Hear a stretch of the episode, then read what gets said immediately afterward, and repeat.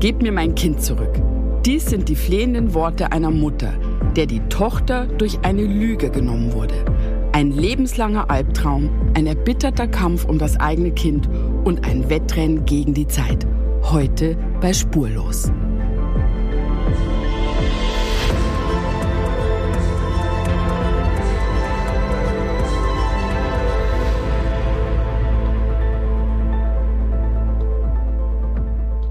Ja, ich sag ganz herzlich willkommen in meinem Podcast Spurlos.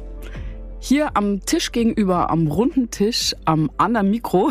Da sitzen wir wieder. Da sitzen wir wieder. Da sitzt auch du wieder, lieber Michael, mein Kollege. Merkst du es, am Anfang bin ich immer sehr freundlich. Ja. Bis wir unterschiedlicher Meinung sind. Mein Kollege Michael Strasser, der Executive Producer von Bitte melde dich, mein langjähriger Kollege. Und äh, wir machen zusammen diesen Podcast spurlos. Befreundet sind wir auch noch, das darf man dazu auch sagen. Ja. Ja, ich sag auch Hallo, freue mich wieder hier zu sein. Mir gegenüber äh, muss ich ja wie immer die Frau gar nicht vorstellen. Julia Leischek, gerade frisch von einer Suche wieder zurückgekommen. Ja. Äh, sitzen wir hier wieder zusammen im Tonstudio. Jawohl. Und an der Stelle äh, bitte ich dich immer darum, zu erklären, was wir eigentlich machen, was wir in diesem Podcast erzählen wollen. Schon seit 18 Jahren sind wir auf der Suche nach vermissten Menschen. Ja. Und in dieser Zeit haben sich wahnsinnig viele Menschen an uns gewandt mit der Bitte um Hilfe. Nicht alle Geschichten konnten wir aber bitte melde dich bisher erzählen und besondere, emotionale, spannende, mysteriöse oder auch ja schicksalhafte Geschichten, Ja. die wir da nicht erzählt haben, wollen wir hier erzählen. Das können Geschichten sein, in denen wir auch gefunden haben, die wir gelöst haben. Das können aber auch Geschichten sein, die noch offen sind, wo wir dran sind. Genau, und das wollen wir hier erzählen. Und ähm, wir geben immer unsere Meinung. Wir sind keine staatlich anerkannten Suchexperten, ähm, sondern wir haben uns ein bisschen selbst dazu gemacht durch die lange Zeit, in der wir das schon machen. Also es ist unsere persönliche Einschätzung, die wir geben. Mir ist das immer ganz wichtig zu betonen. Und man muss ja sagen, es gibt unterschiedliche Gründe dafür, wenn Menschen sich aus den Augen verlieren. Das sind ja ganz oft Schicksalsschläge. Aber hier in der Geschichte ist es, ja, kann man sagen, die böse Absicht anderer, die eine Mutter von der Tochter Genau. trennt. Muss Es gibt ja sagen, mal. ne? Okay. Was? Äh, das jetzt, äh, ich muss mal ganz kurz. Entschuldigung. Mhm. Äh, das ist, äh, wir, ich wusste genau, dass das passiert. Was Und wir haben denn? das ja vorher schon gesagt. Wir haben dein Rascheln wieder gehört. Jetzt Ich habe jetzt nur, nein, Entschuldigung, ich habe ja jetzt nur mir ein paar Blätter, also ich muss das mal erklären für die ZuhörerInnen. Ich habe mir ein paar Notizen hier gemacht und habe das halt hier ähm, auf meinen verschiedenen Blättern verteilt. Und jetzt bin ich total ohr und dann hat man es halt rascheln gehört. Was, was, was Wenn du das jetzt so erklärst, normalerweise, Ja. also der Hintergrund ist der, wir machen das jetzt ja schon ein, zwei Mal hier Oh und Gott, ich äh, weiß, was genau.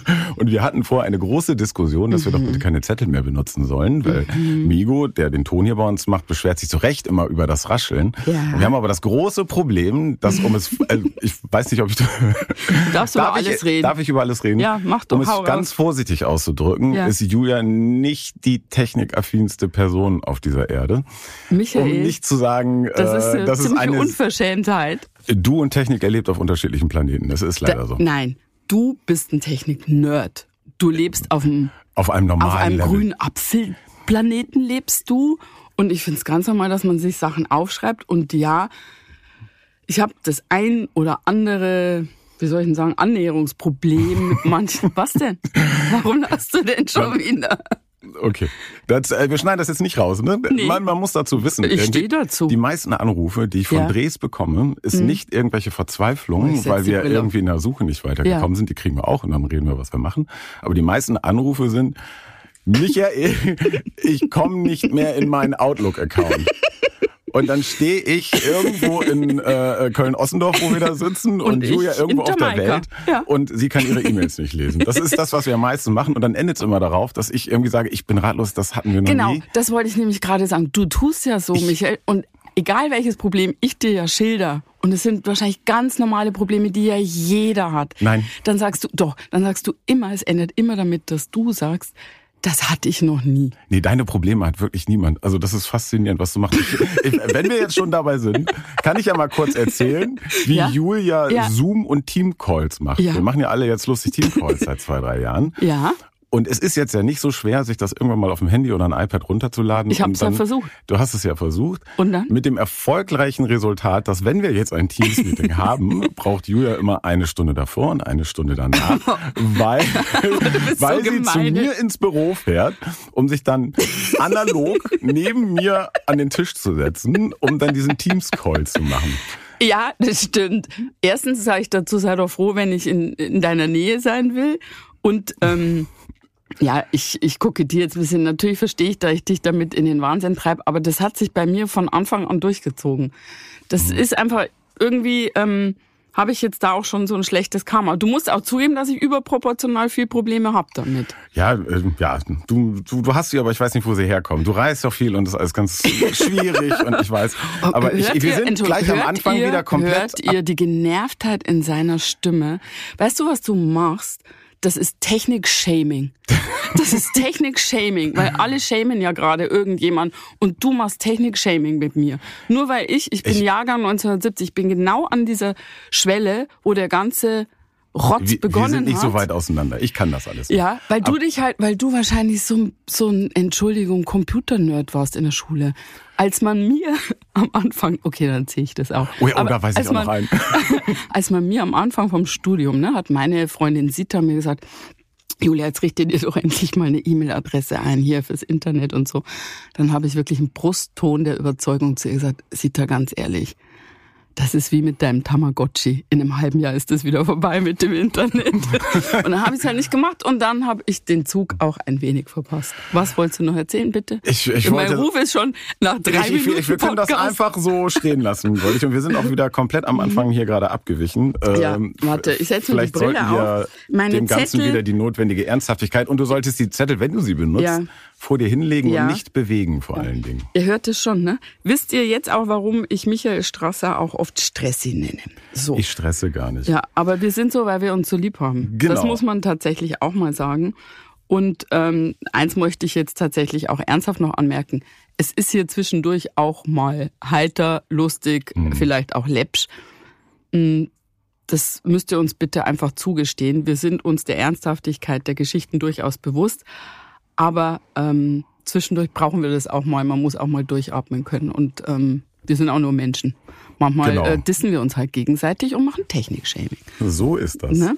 Da hast du ja gerade dann schon die Überleitung zu den Geschichten gemacht, die wir Ja. hier machen und die auch manchmal ernst sind, weil heute haben wir ja auch wieder eine Geschichte, Ja. die tragisch ist, Ja. Mhm. kann man wirklich sagen, und auch außergewöhnlich. Und es geht im weitesten Sinne um eine große Lebenslüge in unterschiedlicher Art und Weise. Ja. Und äh, deswegen vorab die Frage, Julia, darf man lügen unter bestimmten Mhm. Voraussetzungen und lügst du manchmal? Also ich glaube, jeder lügt. Ähm, das ist natürlich eine unglaublich schwierige Frage. Ähm, ich versuche das mal irgendwie einzuordnen. Ich glaube, dass äh, jeder lügt. Man muss ja auch ein bisschen unterscheiden. Ne? Lügen ist ja schon so eine negative moralische Einordnung. Ähm, jeder sagt mal die Unwahrheit. Also ähm, auch im Kleinen. Ne? Ich glaube nicht, dass du durchziehen kannst. Eine Gesellschaft würde ja gar nicht funktionieren, wenn die Menschen nicht zwischendurch mal die Unwahrheit sagen würden. Also wenn man zu dir zehnmal am Tag am Büro vorbeikommt, du bist gerade am Arbeiten und ein Redakteur kommt rein und sagt, ah, kann ich mal kurz stören oder ist das jetzt schlimm, wenn ich kurz störe? Dann sagst du in acht von zehn Fällen, nee, nee, kein Problem, komm rein. Das ist die Unwahrheit, weil eigentlich fühlst du dich gestört. Aber das kannst du nicht sagen. Also da fängt es ja eigentlich schon Ja. im Kleinen an. Und dann natürlich gibt es die wirkliche Lüge. Das ist für mich, wenn du jemanden damit wirklich manipulieren willst und wenn es auch unmoralisch ist. Mhm. Ich glaube, da gibt's ja, ähm, das hatten wir mal in der Schule, das Thema. Da gibt's ja äh, so einen großen Philosophen, der gesagt hat, ja, man darf niemals lügen. Also selbst sozusagen, wenn der Mörder mit dem Messer vor, vor der Tür steht und fragt, ist das Opfer da, dann darfst du nicht lügen. Und da bin ich anderer Meinung. Ich finde diese Wer hat moralischen das gesagt? Kant, Okay. LK Deutsch. Ich auch. Ich, da hast du nicht aufgepasst. Ähm, ich äh, äh, finde immer, dass die moralischen Regeln für die Menschen da sind und nicht die Menschen für die moralischen Regeln. Mhm. Aber es ist natürlich schwierig, ähm, die Regeln festzulegen. Mhm. Es gibt natürlich ganz verwerfliche Lügen und ähm, die Geschichte heute würde ich hier tatsächlich einordnen. Es geht um eine Lebenslüge. Genau, es geht um eine schlimme Lüge und es geht auch natürlich wieder ums Finden, aber ein bisschen auch ums Zusammenfinden in einer besonders schicksalhaften Geschichte. Es ist klirrend kalt an diesem Dezembermorgen im Jahr 1971. Dorothea steht mit ihren Töchtern Wiebke und Jutta in der zugigen Abflughalle des Hamburger Flughafens. Ihre Hände zittern, aber nicht nur vor Kälte. Sie ist furchtbar aufgeregt. Hat sie wirklich die richtige Entscheidung getroffen? In wenigen Minuten wird Dorothea ihr jüngstes Kind, die siebenjährige Wiebke, einer vollkommen fremden Frau übergeben.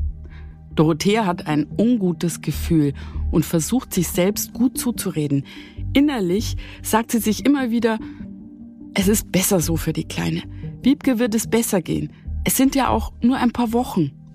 Da kommt aus Richtung des Check-in-Schalters eine Frau in Uniform auf die drei zu. Sie lächelt und nickt Dorothea kurz zu. Dann beugt sie sich runter zu den Mädchen. Du musst die Wiebke sein. Na, bist du schon aufgeregt? Wiebke klammert sich an ihre Mutter. Du musst keine Angst haben, sagt die Flugbegleiterin. Dann fragt sie nach dem Ticket und den Papieren. Dorothea sagt sich innerlich immer wieder, es ist besser so, es ist nur für eine kurze Zeit. Sie übergibt die Unterlagen und drückt ihre Wiebke noch einmal ganz fest. Deine Tante und dein Onkel holen dich in England ab. Ja, verstehst du? Und in einigen Wochen sehen wir uns ja schon wieder. Wiebke sagt nichts, lächelt aber. Die Flugbegleiterin streckt den Arm aus und nimmt sie an die Hand. Dann gehen sie in Richtung der Gates. Die kleine Wiebke dreht sich noch einmal um, winkt und schaut ihre Mutter noch einmal lächelnd an. Ein Blick, den Dorothea ihr Leben lang nicht vergessen wird. Jutta und sie winken zurück. Beide versuchen, ihre Tränen zu unterdrücken. Dann verschwindet Wiebke mit der Flugbegleiterin im Gang unter dem großen Schild mit der Aufschrift Abflug. Die weinende Mutter tröstet sich mit dem Gedanken, dass sie ihre geliebte Tochter schon in fünf Wochen wieder in den Armen hält. Doch dazu wird es nicht kommen. Was sie nicht ahnt, hier am Hamburger Flughafen beginnt ein lebenslanger Kampf um ihre Tochter Wiebke, die sie nie wiedersehen wird.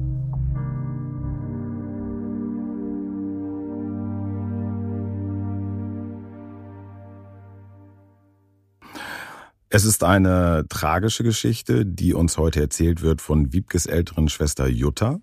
Jutta ist heute 72 Jahre alt und lebt in Norddeutschland. Sie war damals am Flughafen mit dabei und hat viel durchgemacht, worüber wir nachher noch einmal sprechen werden. Jutta erinnert sich sehr gut an all diese dramatischen Ereignisse von damals und vor allem erinnert sie sich an den Schmerz ihrer Mutter Dorothea, die ein gebrochenes Herz hatte. Meine Mutter saß da völlig versteinert, nachdem ich ihr das nun erzählt hatte, was da gewesen ist.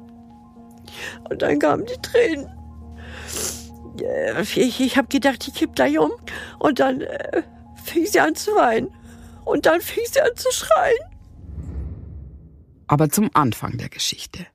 Jutta wächst in der Nähe von Hamburg auf. Sie lebt bei ihren Eltern und ist ein sehr glückliches kleines Mädchen bis das Schicksal das erste Mal zuschlägt.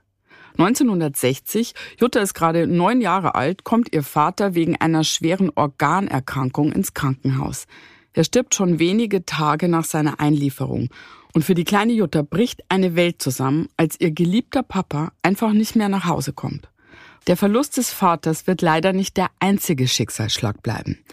Durch den Tod des Vaters wachsen Jutta und ihre Mama in den folgenden Jahren aber erst einmal immer enger zusammen.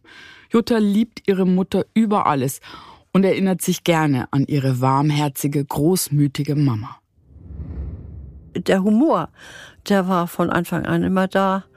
Wenn ich irgendwie was äh, vorgelesen habe und sie hat das falsch verstanden, dann äh, war das schon so schlimm, dass wir beide auf dem Kannstein gesessen haben, irgendwo an der Straße und haben uns so kaputt gelacht, dass die Leute nur noch geguckt haben und gesagt haben, was haben die beiden denn? Und die Tränen liefen uns runter. Also das, das konnten wir äh, sehr gut. Also wir konnten über vieles lachen. Ne? Und meine Mutter sowieso. Die hat sich also auch nie unterkriegen lassen. Die hat mit Humor vieles weggesteckt. Ich finde das immer so schön. Jetzt wissen wir ja schon, was kommen wird. Irgendwie, das ist ja ein schweres Schicksal, äh, ja. was die beiden noch erleben. Aber das, was sie sich jetzt erinnert, sind ja die schönen Momente, mhm. das Humorvolle. Das finde ich immer so beeindruckend bei den Menschen, die äh, ja ein schweres Schicksalsschlag hatten, dass sie trotzdem so humorvoll durchs Leben geht. Das Humor Absolut. ist wichtig, ne? Ja, das ist äh, tatsächlich so eine Grundhaltung, ne? Ähm, mit Humor kannst du ganz viel aushalten. Und es stimmt, da sind uns ja wirklich schon ähm, auch in der Vergangenheit viele beeindruckende Beispiele ja. begegnet. Aber zurück zu unserem fröhlichen Mutter-Tochter-Gespann. Äh, vier Jahre nach dem Tod ihres Ehemanns fühlt sich Dorothea bereit, ein neues Leben zu beginnen. Und äh, da hatte meine Mutter dann jemanden kennengelernt. Und äh, wir waren eigentlich der Meinung, dass das, dass das bleibt und hatten uns auch schon gefreut. Und dann hatte meine Mutter festgestellt, dass der verheiratet war. Und hat sich dann von ihm getrennt. Ein paar Wochen später stellte sie fest, dass sie schwanger war. Um es nochmal kurz zusammenzufassen, es ist 1964. Mhm. Dorothea ist schwanger. Der Kindsvater ist schon verheiratet, Dorothea trennt sich und es wird klar, sie wird ab jetzt alleinerziehende Mutter von zwei Kindern sein. Das ist damals in den 60er Jahren ja irgendwas, was eigentlich gar nicht sein darf, oder? Absolut. Also die Erfahrung haben wir ja bei Bitte melde dich äh, ganz oft gemacht. Ne? Die Geschichten, die wir gehört haben, dass Mütter von unehelichen Kindern in gerade in den 60er, 70er Jahren, ja, die waren völlig ungeschützt, mhm. ähm, gesellschaftlich ausgegrenzt und ähm, ja, wenn die dann getrennt waren vom Vater, dann sind die eigentlich untergegangen. Dann haben die oft äh, gar nicht gewusst, was sie tun sollen und ähm, haben schrecklichen Abstieg erlebt in jeder Hinsicht. Ne? Da hatten wir wirklich viele Fälle, weil die Moralvorstellung der damaligen Zeit ja irgendwie vorgesehen hat, dass man das nicht darf. Und ganz viele Frauen wurden da ja so unter Druck gesetzt, dass sie ihr Kind abgegeben haben. Das war ganz oft der Ausgangspunkt einer Suche. Hier hat es auch dramatische Auswirkungen, zu denen wir gleich noch kommen werden. Dorothea beschließt auf jeden Fall, ihr Kind zu behalten und Jutta, damals zwölf Jahre alt, ist Feuer und Flamme. Sie freut sich schon auf ihr kleines Schwesterchen. Ich war voll einverstanden mit meiner Schwester. Ich fand das toll, dass meine Mutter noch ein Baby kriegt und ähm, ich habe mich gefreut.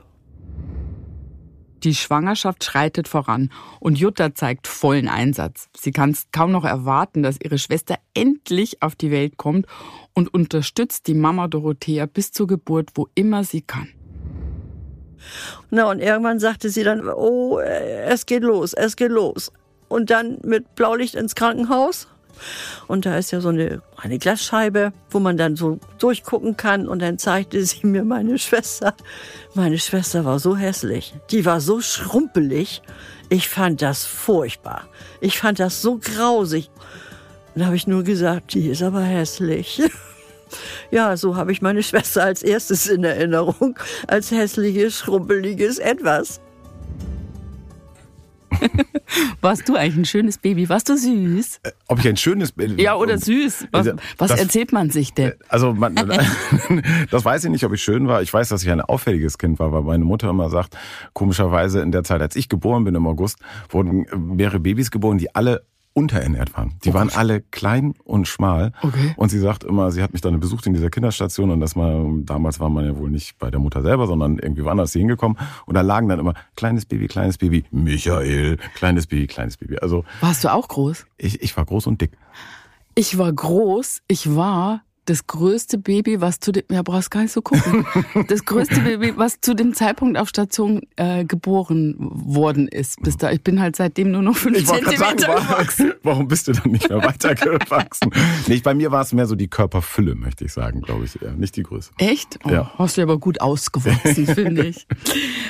Gott sei Dank hat sich Juttas Meinung zur kleinen Schwester dann auch geändert. Wiebke entwickelt sich in den folgenden Monaten zu einem properen kleinen Baby und Jutta ist in ihrer Liebe kaum noch zu bremsen. Dorothea, Jutta und Wiebke leben dann zurückgezogen und glücklich in ihrer kleinen Hamburger Wohnung, doch 1969 erhalten sie die Kündigung. Das ganze Haus muss saniert und umgebaut werden. Ein Umzug steht an. Dorothea findet eine bezahlbare Wohnung in einem Nachbarviertel und beginnt damit, ihre wenigen Habseligkeiten in Kisten zu packen. Und nun wendet sich die Geschichte dieser fröhlichen Frau und ihrer innig geliebten Töchter. Denn in dem neuen Wohnhaus schlägt der alleinerziehende Mutter mit ihren unehelichen Kindern die geballte Moralvorstellung der 60er und 70er Jahre entgegen. Und sie ahnt nicht, dass es noch viel schlimmer kommen soll. Im Gegensatz zu der alten Wohnung, äh, wo jeder jeden kannte und äh, man das so akzeptiert hat, meine, meine Mutter, meine Schwester und mich auch. Nicht? Und äh, das war da nicht mehr der Fall, ähm, als man mitbekam, dass meine Mutter also keinen Mann hat. Und dann äh, sagt das eine Kind von der Nachbarin, ja, deine Mutter ist doch eine Hure.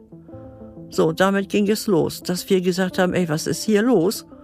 Ähm, was, was soll sowas? Wer erzählt einem Kind, äh, dass die, dass die Frau da unten eine Hure ist. Also wo, wo gibt's denn sowas?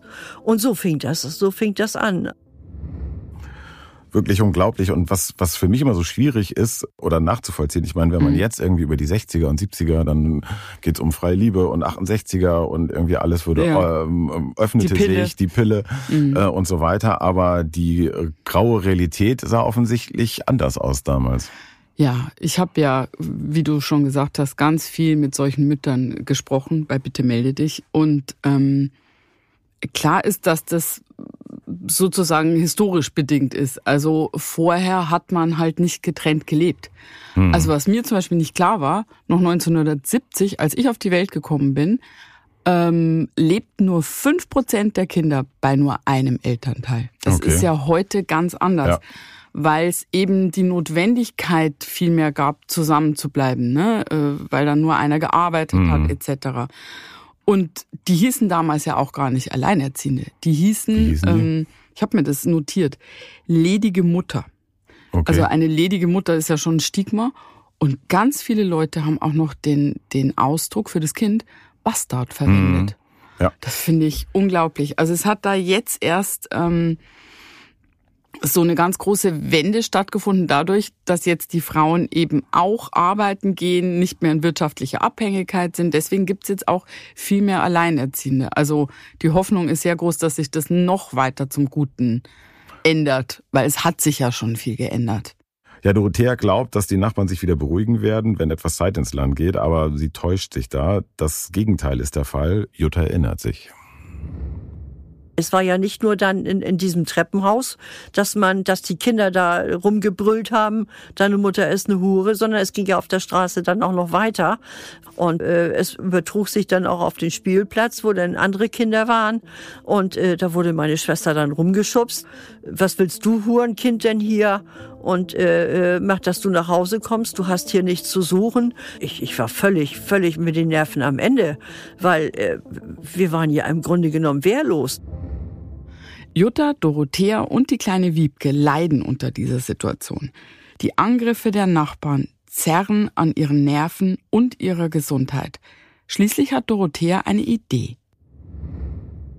So, und dann hat meine Mutter gesagt, weißt du was, wir machen auch nicht mehr Urlaub in Holmseppensen. Ich würde gerne mal zu meiner Cousine nach England fahren.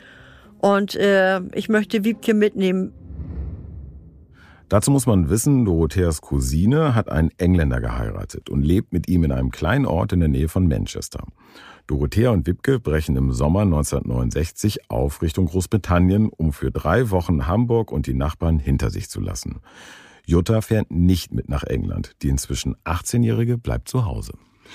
Sie hört aber aus England, dass Wiebke sich sowohl mit der Tante als auch mit dem Onkel sehr gut versteht und dass die Nachbarskinder dort alle ganz begeistert von ihr sind. Jeden Tag klingeln sie an der Tür, um Wiebke zum Spielen abzuholen. Trotz der Sprachschwierigkeiten ist Wiebke wohl überglücklich. So berichtet es die Mutter Jutta am Telefon. Der Mann der Cousine meiner Mutter hatte für Wiebke schon eine Schaukel gebaut. Sie freuten sich natürlich, dass meine Mutter und meine Schwester kamen. Die Kinder kamen dann auch gleich und klingelten, als sie mitkriegten, dass Wiebke da ist, ja, mit Wiebke spielen. So, und äh, das hat ihr so gut gefallen. Klingt ja auch erstmal alles richtig toll. Da bist du doch als Mutter froh, dass dein Kind da eine gute Zeit hat. Total, dass sie da mal hm? durchatmen kann ja. und nicht diesem Hass ausgesetzt ja. wird. Wenn sie wüsste. Wenn sie wüsste.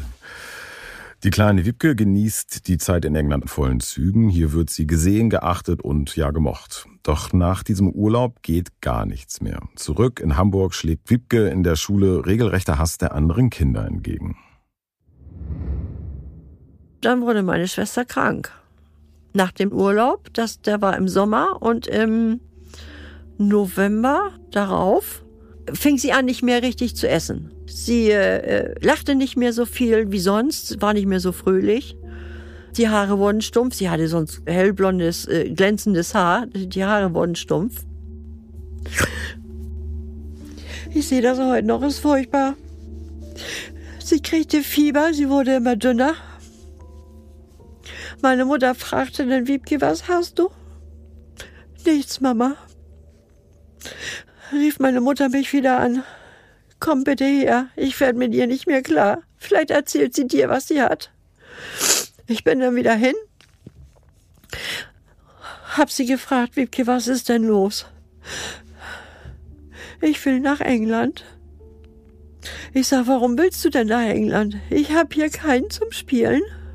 In der Schule verhauen sie mich. Die Lehrerin macht gar nichts. Ich möchte gerne nach England. Dann hat meine, meine Mutter gesagt, ja, aber dann, du musst ja wieder zurückkommen. Du musst doch hier zur Schule. Nein, zur Schule gehe ich nicht mehr. In diese Schule gehe ich nicht. Mutter Dorothea beschließt also, ihre Tochter nach England zu den Verwandten zu schicken. Was jetzt absolut sinnvoll erscheint, wird sich später noch als verhängnisvoller Fehler herausstellen. Ja, das, wenn man das mal so sich durch den Kopf gehen lässt, ja. durch Mobbing ja, mhm. aus dem Land getrieben, weg von der eigenen Familie. Die will jetzt ihr Kind weggeben nach England. Ja, sie muss ihr Kind weggeben, weil sie spürt, dass das Kind sonst ähm, ja auf, vor die Hunde geht. Ähm, ich stelle mir das so schmerzhaft vor, auch wenn dein Kind dir sagt, was ja total verständlich ist aus, aus der Sicht des Kindes, Mama, ich will nach England. Also mir würde das auch das schon mhm. das Herz brechen. Ne? Also es ist so schlimm, dass sie weg will von der Mama, weil einfach in England alle lieb und fröhlich zu ihr sind. Ich glaube, es ist ihr aber auch klar, der Dorothea, dass, dass sie nicht weg will von ihr, sondern ja. weg will von den Kindern in der Schule, den, ähm, die im Haus leben und Tut so weiter. trotzdem total weh, finde ich. Und was ja auch unglaublich ist, dass noch nicht mal die Lehrerin damals sie beschützt hat. Mhm. Ich finde, das ist ein Riesenunterschied zu heute. Stimmt. Eine andere Zeit. Im Dezember 1971 bringen Dorothea und Jutta die kleine Wiebke zum Flughafen. Wir haben dann natürlich Wiebke übergeben einer Stewardess. Und äh, Wiebke hüpfte dann an ihrer Hand da äh, längs und winkte und freute sich. Und äh, wir haben dann versucht, die Tränen zurückzuhalten, war ja klar. Und ähm, wir waren eigentlich der Meinung, dass sie dann ja spätestens im Januar wiederkommt. Hatten in der Schule schon Bescheid gesagt, dass, das, dass sie befreit wird. Dann ist Wiebke losgeflogen. Ähm, die Stewardess sagte auch, sie sitzt da und da an dem Fenster. Sie, sie, wenn sie hoch, hochfliegt, dann könnte sie sehen. Der Abschied fällt unendlich schwer. Was Schwester Jutta und Mutter Dorothea aber nicht ahnen, Wiebke wird nicht zurück nach Deutschland kommen.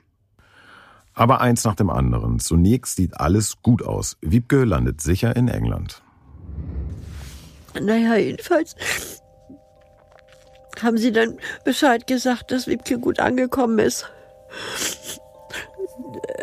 Sie, sie nahm wieder zu. Wir hörten sie dann auch lachen. Wir haben ja mit telefoniert. War Friede, Freude, Eierkuchen, war wirklich alles toll.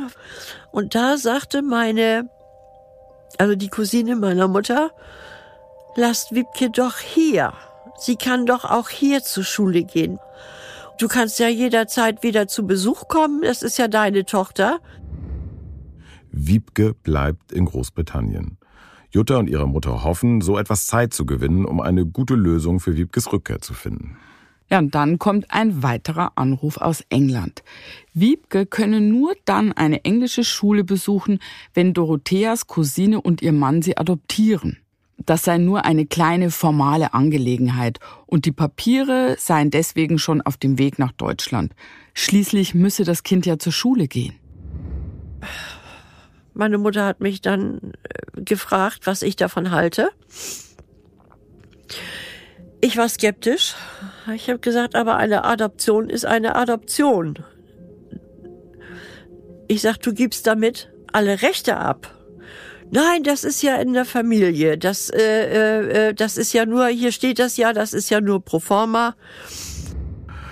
Pro forma. Ja, eine Adoption ist jetzt für mich kein pro forma äh, Akt. Mm. Das ist schon ein drastischer Schritt. So richtig nachvollziehbar ist es für mich nicht. Mm. Aber stell dir mal diese Mutter vor. Also die haben ja jetzt Jahre der Grausamkeit gegen dieses Kind hinter sich. Sie hat ein Kind, das in Deutschland total unglücklich ist und gehänselt und getriezt wird und die dort glücklich ist. Und ich glaube, sie hat wirklich gedacht, naja, das ist in der Familie, das ist mir doch klar, die muss ja in die Schule gehen, da muss ich das unterschreiben. Und natürlich, genauso in der Familie machen wir das irgendwie wieder rückgängig. Das war ihr Strohhalm das war ihr Strohhalm, aber sie gibt ihr Kind ab. Und ich glaube, sie ist sehr bewusst, was Adoption bedeutet. Äh, das weiß ich nicht. Ich, also, wenn man, man ahnt ja, was kommt, in welche Richtung das geht. Ein bisschen Leichtgläubigkeit ist für mich schon dabei an der Stelle, oder? Ja, vielleicht will sie da an das Gute glauben. Und weißt du, ich denke, dass dass man da nicht so aufgeklärt war wie heute mit äh, Kindesentzug und ähm, was unterschreibe ich da. Ich glaube, die hat einfach gedacht, das ist Familie, das Kind muss da in die Schule gehen, also muss ich das unterschreiben. Es ist tragisch genug. Ja, die Ereignisse überschlagen sich ab da. Vor drei Wochen ist Wiebke nach England geflogen und nun liegen plötzlich Adoptionsunterlagen aus England auf Dorotheas Küchentisch. So, meine Mutter hat die Papiere unterschrieben hat sie wieder zurückgeschickt und dann kam eine Zeit lang gar nichts. Keine Anrufe, kein gar nichts. Da hat meine Mutter da angerufen. Ja, äh, nee, das geht im Moment nicht. Sie ist in der Schule. Und somit fing das an, dass sie keinen Kontakt mehr zu meiner Schwester bekommen hat. Und kam dann ein Brief zurück. Ähm, es wäre jetzt ihre Tochter. Und äh, sie hätte ja nun diese Adoption unterschrieben und damit äh, abgegeben, das Kind. Und ähm, meine Mutter sollte sich jetzt mal die nächsten zwei Jahre nicht um nicht, nicht bemühen. Ab diesem Zeitpunkt wurde jeglicher Kontakt unterbunden. Ja. Jutta, er hat einen Brief erwähnt, den der Onkel aus England geschickt hat. Diesen Brief hat sie uns zur Verfügung gestellt. Er ist nicht datiert, wir wissen nicht ganz genau, von wann er ist. Äh, geschrieben hat ihn aber der Mann von Dorotheas Cousine. Und hier kommt ein Auszug daraus. Liebe Thea, ein paar Wochen noch und du bist wieder hier in Ferien. Ich wollte nur sagen, wenn du kommst, solltest du aufpassen, wie du sprichst mit Wiebke. Ich weiß, du bist ihre Mutter, aber wir sind nun ihre Eltern und sie nennt uns Mutti und Daddy. Ein Kind kann nur eine Mutter oder Eltern haben. Und wir sind das. Das kannst du wohl verstehen. Ja, jetzt wird so klar, ab da mhm. sagt die Cousine und der Mann, mhm. das ist unsere Tochter und verbindet den Kontakt. Das ist so heftig. Ja. Du musst dir vorstellen, dass sich da einfach zwei Menschen ein Kind nehmen, das ihnen ja im allerbesten Vertrauen und Glauben aufs Gute anvertraut wurde. Mhm.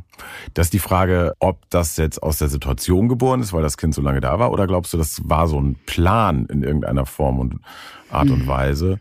Ja, ich lasse die jetzt mal kommen und mache den Vorschlag äh, schon mit dem Ziel, dass, dass sie die quasi für sich haben wollen?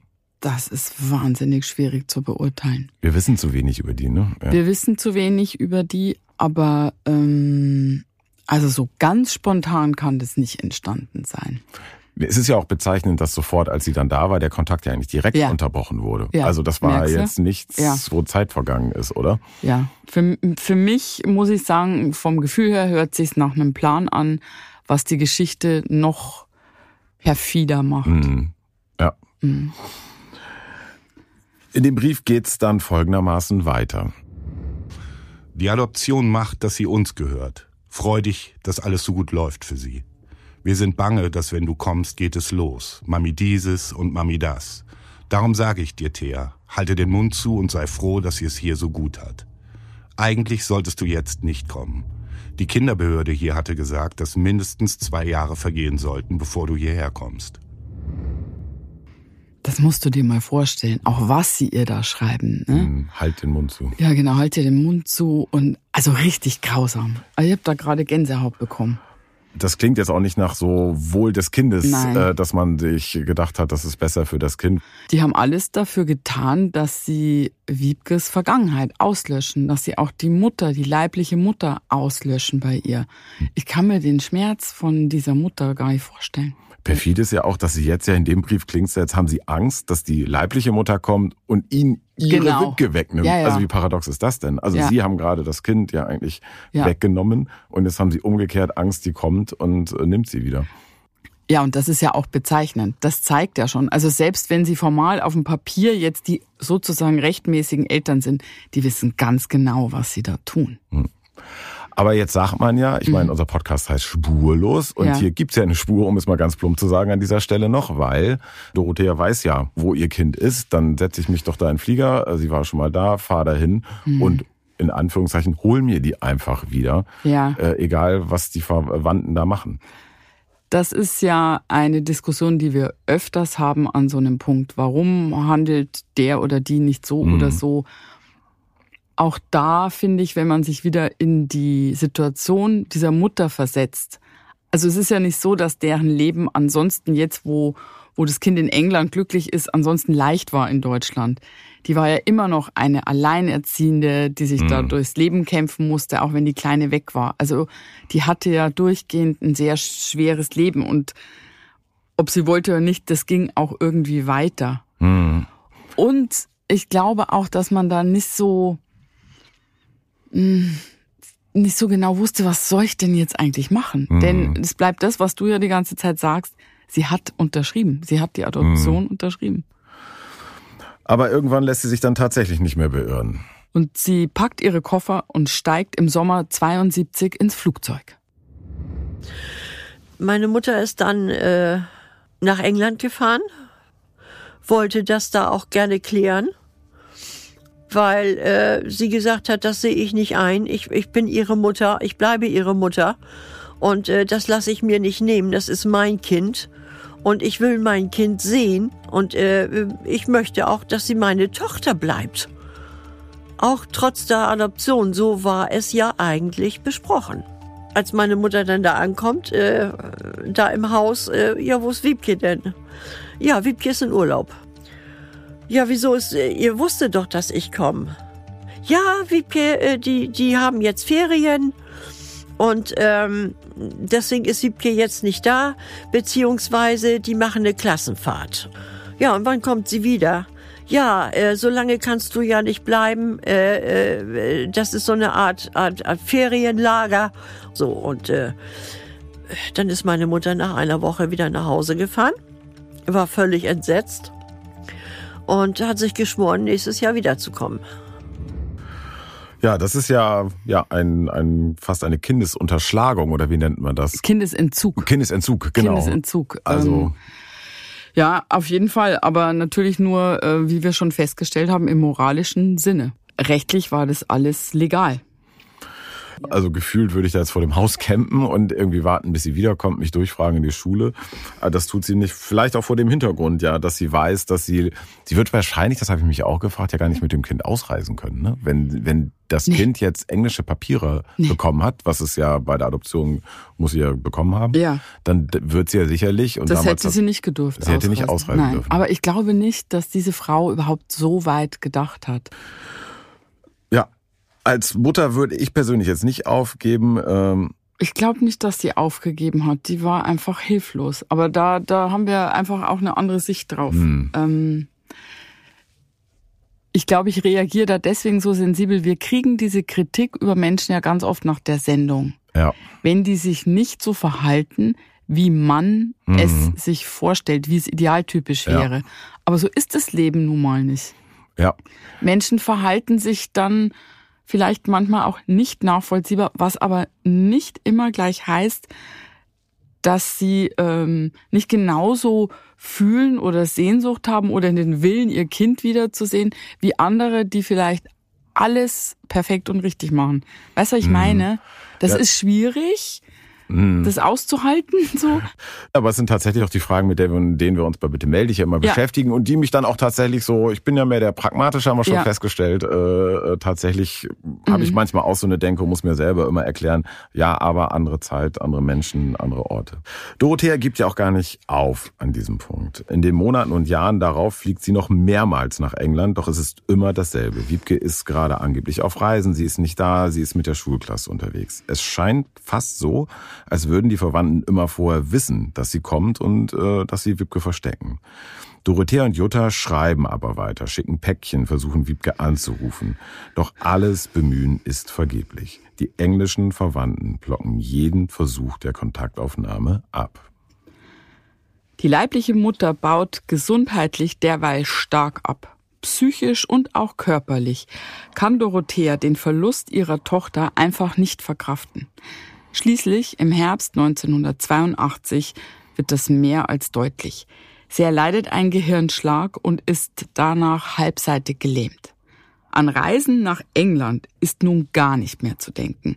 Die einst so fröhliche Mutter wird immer in sich gekehrter. Zweimal im Jahr ist sie nicht ansprechbar. Im April an Wiebkes Geburtstag und zu Weihnachten. Dann aber 1983 passiert das absolut Unvorstellbare. Meine Mutter hat dann regelmäßig versucht, in England anzurufen. Äh, nein, Wiebke ist nicht da. Und es wurde wieder aufgelegt. Sie ist auch nicht mehr hingefahren, weil sie konnte es gesundheitlich nicht mehr. Und äh, dann hat, hatte sie plötzlich Wiebke am Telefon. Und da hat sie dann gefragt, Wiebke, bist du das? Yes, I am. Und dann sagt, ja, hier ist deine Mutter. Und äh, da war erstmal Stille. Und äh, da hat sie gesagt, lass mich bitte erzählen, ähm, ich vermisse dich. Und da fing Wiebke an zu weinen. Das weiß ich noch. Das hat meine Mutter mir dann später erzählt. Wiebke sagte dann, du lügst doch nur und legte dann auf. Um es klar zu sagen, Dorothea erreicht Wipke ja nur durch einen Zufall. Mhm. Es ist der erste Kontakt nach zehn Jahren. Sie meldet sich mit Hier ist deine Mutter und Wiebke beschimpft sie als Lügnerin und legt einfach auf. Ich meine, was mag dann dem Kind einfach vorgegangen sein? Das Kind hat die ganzen letzten Jahre nur die Wahrheit, die Perspektive der Adoptiveltern gehört. Und durch diese Brille hat sie auch auf ihre leibliche Mutter geblickt.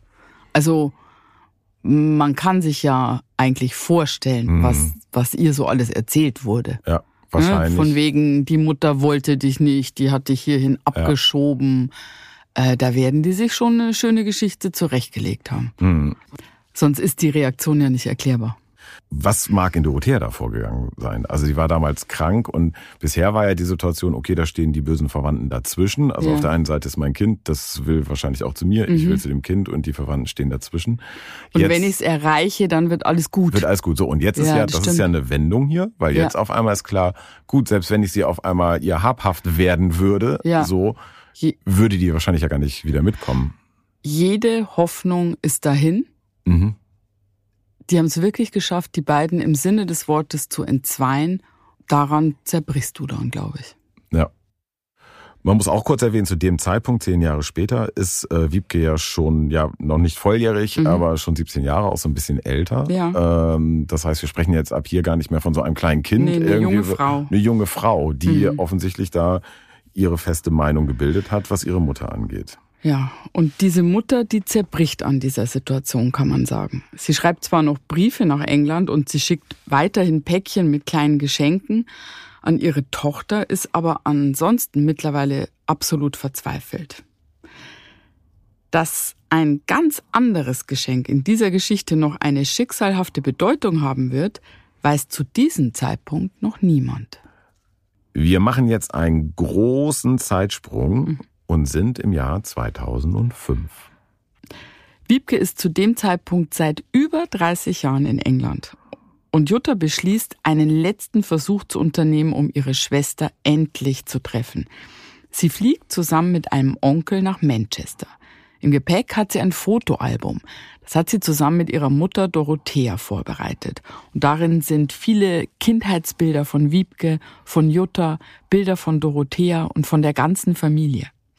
In England angekommen, klingelt Jutta sehr aufgeregt und unangemeldet bei einer Schwägerin von Wiebke und fragt nach ihrer Schwester. Und nach einigem Hin und Her ruft die Frau tatsächlich Wiebke an und schildert Juttas Anliegen. Doch Wiebke erklärt sofort, dass sie kein Interesse an einem Treffen habe.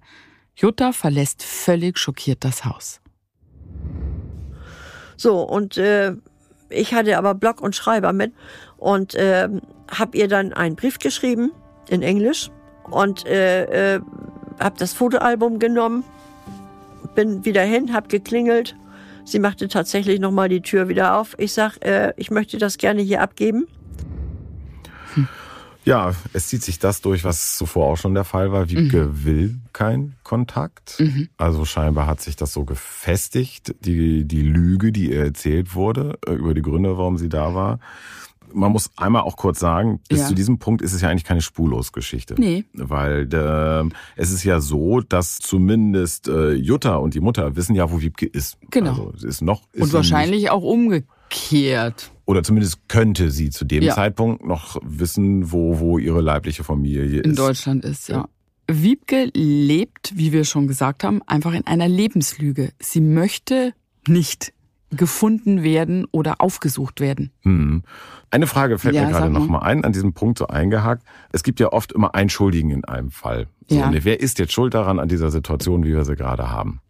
Jetzt könnte man ja hier sagen, klar, das sind die bösen Verwandten in England, mhm. aber irgendwie haben ja auch die mobbenden Nachbarn eine Schuld? Ja. Hat die Mutter selber eine Schuld? Weil die hat ja nun mal die Adoptionsunterlagen unterschrieben. Nee.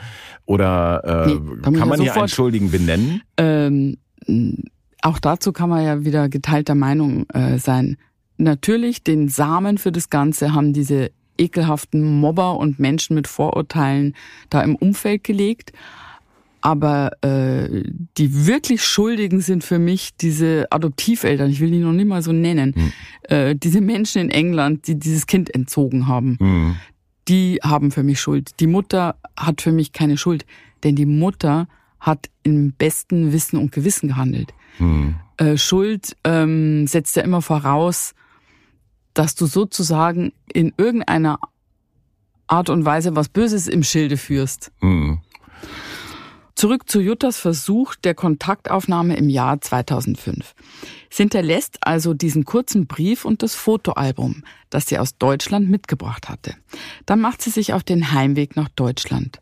Sie weiß, dass der schwerste Gang noch vor ihr liegt. Meine Mutter saß da völlig versteinert, nachdem ich ihr das nun erzählt hatte, was da gewesen ist. Äh, die ersten zwei, drei Stunden kam gar nichts, überhaupt nichts. Starrte nur an die Wand. Und dann kamen die Tränen. Ich habe mir gesagt, Mama, reagier doch mal. Reagier mal. Sie reagierte überhaupt nicht. Äh, ich, ich habe gedacht, ich kipp gleich um. Und dann äh, fing sie an zu weinen. Und dann fing sie an zu schreien. Die hat so geschrien. Ich habe ihn noch nie in meinem Leben gehört, wie die geschrien hat. Das war so furchtbar. Das höre ich heute noch. Und dann hat sie plötzlich aufgehört zu schreien, hat mich angeguckt und hat gesagt, vorbei. Das war das einzige Wort, was sie in der ganzen Zeit ganz deutlich gesagt hat. Vorbei. Und von dem Moment an hat sie abgeschlossen mit meiner Schwester und hat gesagt, vorbei. Das ist schlimm. Der Versuch der gescheiterten Kontaktaufnahme im Jahr 2005 führt dazu, dass Dorothea komplett zerbricht. Von dem Moment an hat sie nie wieder über meine Schwester gesprochen. Nie wieder. Ich wusste, dass sie immer an sie denkt aber sie damit abgeschlossen hat, sie nicht mehr wiederzusehen. Sie hat auch nie wieder gefragt nach Wiebke. Sie hat nie wieder, nie wieder irgendwie einen Versuch gemacht. Aber danach wurde sie auch nicht mehr so fröhlich. das war vorbei. Ja, diese Mutter wollte nur das Beste und am Ende hat sie alles verloren.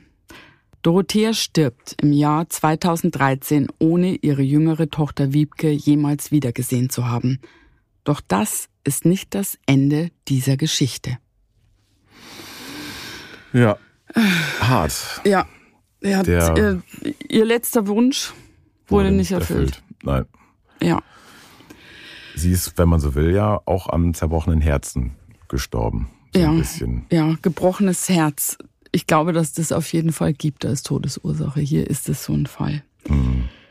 Bis hier ist es ja eine ungewöhnliche Spurlosgeschichte. Ja. Denn Jutta wusste ja lange Zeit, wo Wiebke sich aufhält. Und noch ungewöhnlicher für Spurlos ist ja, dass sie jetzt abgeschlossen hat und gar nicht mehr nach ihrer Schwester sucht. Stimmt. Äh, deswegen fragt man sich jetzt für den Moment, wer sucht hier eigentlich wen in diesem Spurlosfall? Und da kommen wir zu dem Punkt, der diesen Fall so besonders macht. Jutta hat sich ja nie bei dir gemeldet und hat auch nie um Hilfe gebeten auf der Suche. Das ist richtig. Es hat sich aber jemand anders bei dir gemeldet, jemand, der auf der Suche aus einer anderen Richtung war und keine Chance hatte damals mehr selbst zu finden. Und dieser jemand war Wiebke.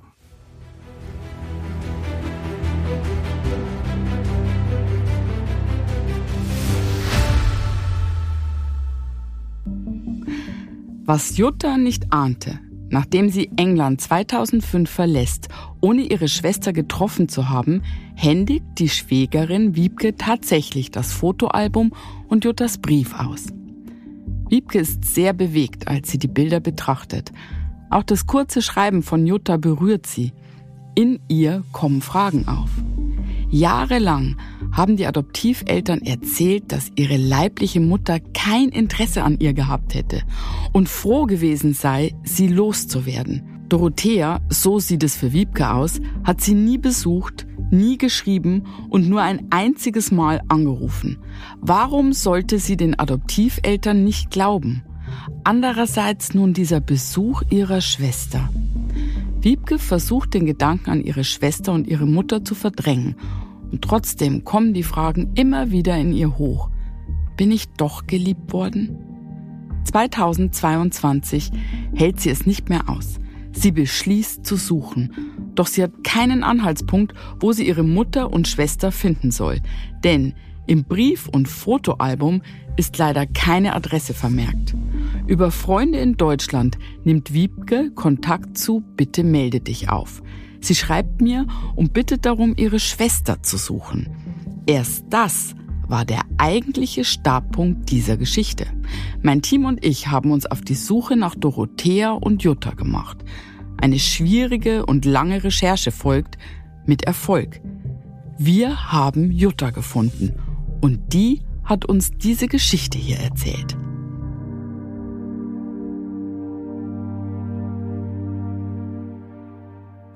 Für uns begann die Geschichte also 2022 aus der Perspektive der jüngeren Schwester Wiebke in England. Genau. Als wir Juttas Seite noch gar nicht kannten, das war zu dem Zeitpunkt, als sich die beiden ja schon über 50 Jahre nicht Ja. gesehen haben. Also seit dem Zeitpunkt, äh, als sie sich am Flughafen zugewunken haben und Ja. dann nie wieder gesehen haben.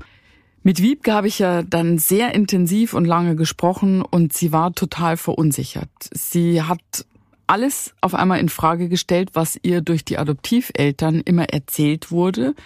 Und ähm, das Schlimme war, dass man ihr eben gesagt hat, dass die Mutter sie nie haben wollte. Und das ist ja eine ganz schreckliche Kernaussage für ein Kind. Hm.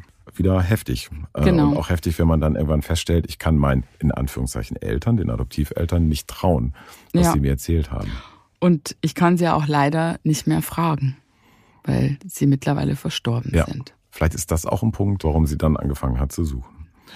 Für uns begann die Geschichte also 2022, als wir Juttas Seite noch nicht kannten. Wiebke hat sich bei Bitte melde dich gemeldet, da in ihr der große Wunsch gereift war, ihre Schwester kennenzulernen. Und Wiebke hat dir, Julia, dann ja ihre Geschichte erzählt aus ihrer Perspektive. Mein größter Wunsch ist, meine Schwester Jutta zu finden. Ich habe Jutta, seitdem ich Deutschland vor 50 Jahren verlassen habe, nie wieder gesehen. Ich habe viele Fragen an Jutta über meine Kindheit. Warum will mich meine Mama nicht? Warum kann ich nicht mit meiner Schwester leben? Ich habe geglaubt, dass meine Mutter mich nicht wollte. Keiner hat mir etwas anderes erzählt, nur dass ich ein besseres Leben in England haben würde. Wiebke hat sich dann auch an den Moment erinnert, als sie ihre Schwester damals nicht treffen wollte und von ihrer Schwägerin angerufen wurde. 2006 bekam ich einen Anruf von meiner Schwägerin. Sie sagte, dass meine Schwester Jutta und mein Onkel Arnold vor ihrer Tür hier in Wigan stehen würden. Sie suchten mich und wollten mich treffen.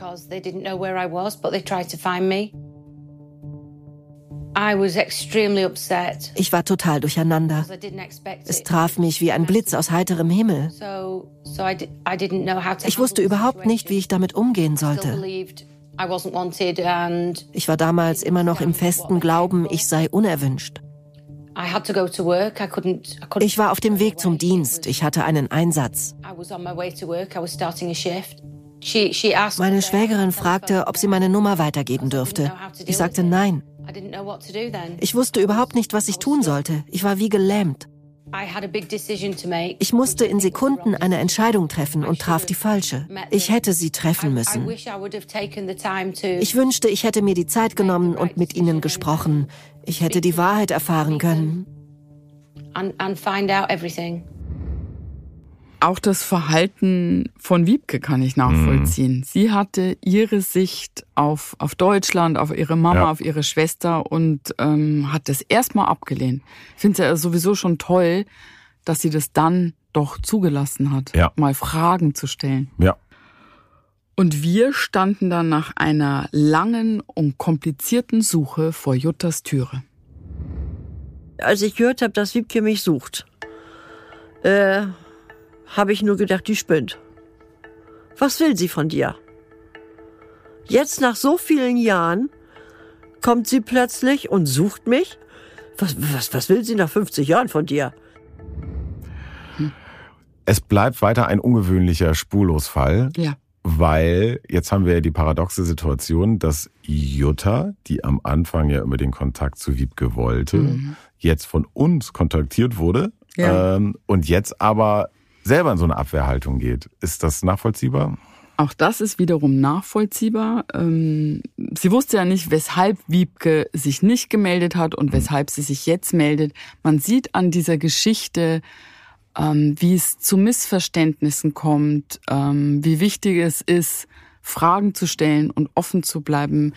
Denn es hätte jetzt sein können, dass sie dann sagt, jetzt will ich auch nicht mehr. Hm. Aber Jutta entscheidet sich schnell, Wiebke zu mhm. treffen. Gott sei Dank. Ja. Und kurze Zeit später steht sie vor ihrer Schwester, die sie vor über 50 Jahren in Hamburg am Flughafen das letzte Mal gesehen hat. Und sie spürt, dass sie das auch für ihre Mama tut. Da war aller Ärger vergessen. Merkwürdigerweise weil ich, ich war ja wütend auf sie, weil sie meiner Mutter so wehgetan hat. Ich weiß nicht warum, aber in dem Moment, als ich sie gesehen habe, war es einfach weg. Ich wollte sie nur in den Arm nehmen. Das war alles. Und dann gab es noch etwas, was Jutta all die Jahre aufbewahrt hatte. Ein wertvolles Andenken der Mutter für die verlorene Tochter Wiebke. Meine Mutter und ich haben den gleichen Ring. Und äh, das war etwas, wo sie noch einigermaßen reden konnte, wo sie mir sagte, nimm den Ring mit nach Hause und solltest du jemals deine Schwester treffen, dann gib ihr diesen Ring. So, und das habe ich gemacht. Ich habe den mit mitgenommen zum Treffpunkt und ähm, wir haben eine ganze Zeit ja da gesessen noch äh, und haben uns unterhalten. Und äh, dann habe ich diesen Ring rausgeholt und habe gesagt, hier, der ist von Mama. Oh. Mhm. Gehen wir doch wieder mit dem Happy End raus, ne? Mhm. Ja.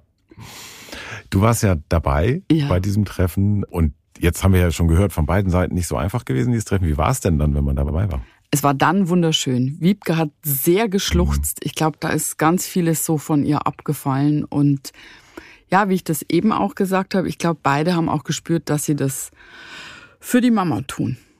Ne? Und ich finde, ähm, man kann in dieser Geschichte eins sehr gut lernen. So eine Lebenslüge kann man entlarven, wenn man Fragen stellt und wenn man offen bleibt ähm, für die andere Seite Mhm. und sich das erstmal anhört. Dann hat vielleicht so eine Lebenslüge auch äh, keine Kraft mehr. Michael, Ja, wie jede Woche ganz herzlichen Dank an der Stelle. ich danke wieder Ich dir. äh, raschel jetzt meine Papiere aber zusammen. das, das wollte ich zwischendurch, hat mir nicht Zeit, aber du hast dich echt zusammengerissen, Ich muss man sagen. Ich habe es nicht ein einziges Mal gehört, vielleicht, Siehste? vielleicht habt ihr es gehört. Äh, ich hier Migo, den könnt ihr nicht sehen zu Hause. Ähm, der macht den Daumen hoch. Der ist auch begeistert, dass ich Okay. nicht geraschelt habe. Nächstes Mal aber dann mit Computer oder so. Ja, crazy. Crazy. Okay. Ganz herzlichen Dank. Ich danke dir und wenn ihr irgendwie Fragen, Kommentare zu uns oder zu unserem Podcast habt, schreibt uns gerne an info@spurlospodcast.de und auch alle anderen weiteren Infos findet ihr in den Shownotes. Und ich danke euch auch zu Hause fürs Zuhören.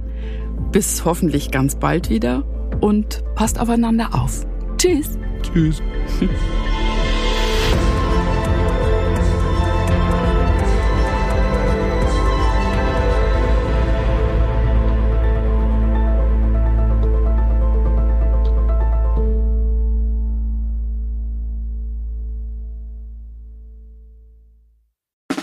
Der 7-One Audio Podcast-Tipp. Leute, noch nicht abschalten. Denn das Beste kommt zum Schluss und deswegen wollen wir das nutzen, um uns einmal kurz vorzustellen. Und dabei meine ich mich, Laura, Und Sarah, und unseren True Crime Podcast Eyes in the Dark. mit dem wir jetzt ziemlich hoch gepokert haben. Ja, In unserem Podcast sprechen wir jeden Sonntag ziemlich detailliert über einen wahren Kriminalfall aus aller Welt. Dabei konzentrieren wir uns auf eher unbekanntere, deswegen aber nicht weniger spannende Fälle. Beispielsweise behandeln wir in Folge 161 ein tödliches Airbnb auf Hawaii. Ihr ahnt es schon, euch erwarten schlaflose Nächte. am Ende jeder Folge bescheren wir euch außerdem nochmal einen ordentlichen Gänsehaut-to-go-Moment, in dem wir eine paranormale Story aus unserer Community vorlesen. Euch ist auch schon mal etwas Unerklärliches oder Mysteriöses passiert, dann immer her damit.